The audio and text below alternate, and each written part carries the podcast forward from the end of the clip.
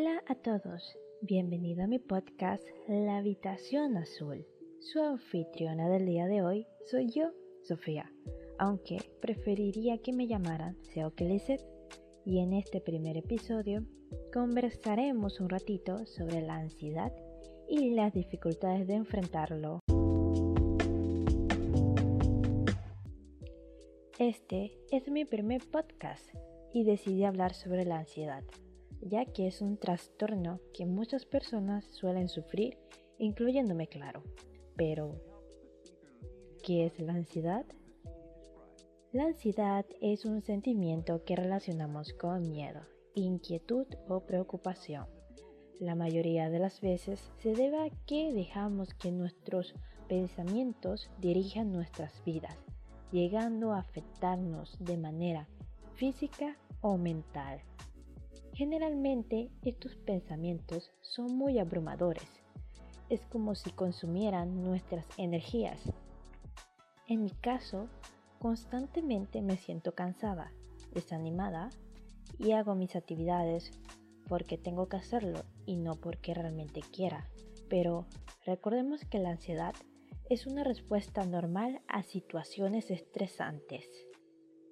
Podemos decir que el estrés es la causa principal de la ansiedad.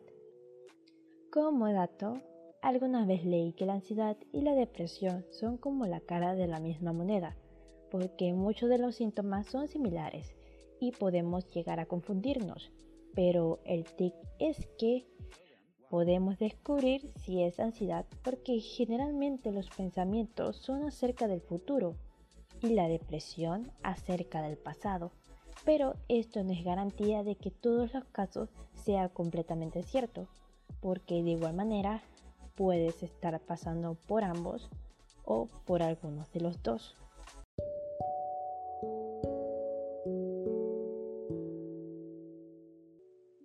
Puedes darte un tiempo a reflexionar conmigo. El cómo es tu día a día, cómo te sientes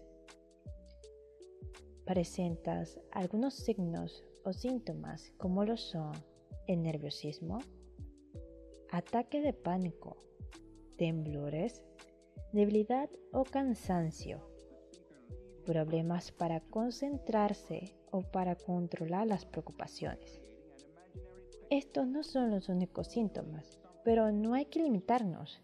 Hay síntomas tan extraños como la despersonificación, que es cuando sientes que te observas a ti mismo, como si estuvieras separado de tu propio cuerpo.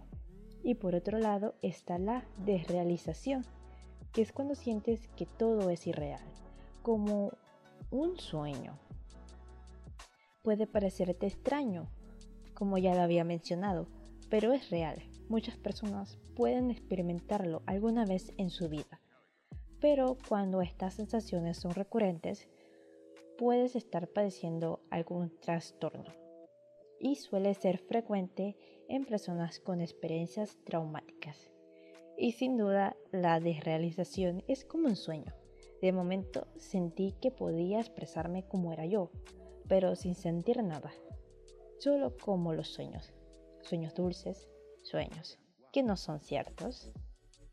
Los trastornos de ansiedad no solo implican que nos preocupemos, nos afecta en cada uno de nuestros aspectos personales.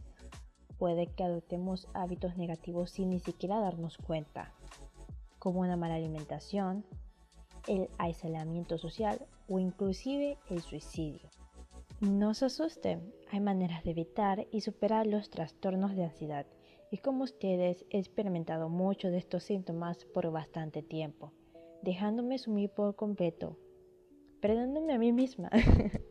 Puede que en ese momento ya no era solo ansiedad, pero si te sientes así, busca ayuda. Hablen, disfruten de sus actividades favoritas y no sucumban a solo sus trabajos, asignaciones o quehaceres. Al inicio es bueno evitar algún tipo de detonante, pero es mejor afrontarlo. Incluso un ejemplo de ella sería las redes sociales, que puede llegar a afectarnos muchísimo. Y si te quedaste hasta el final, gracias por escucharme. Sé que esta es una frase recurrente, pero aunque sientas que estés solo, realmente lo estamos si conectamos con personas desconocidas, con situaciones tanto similares o no.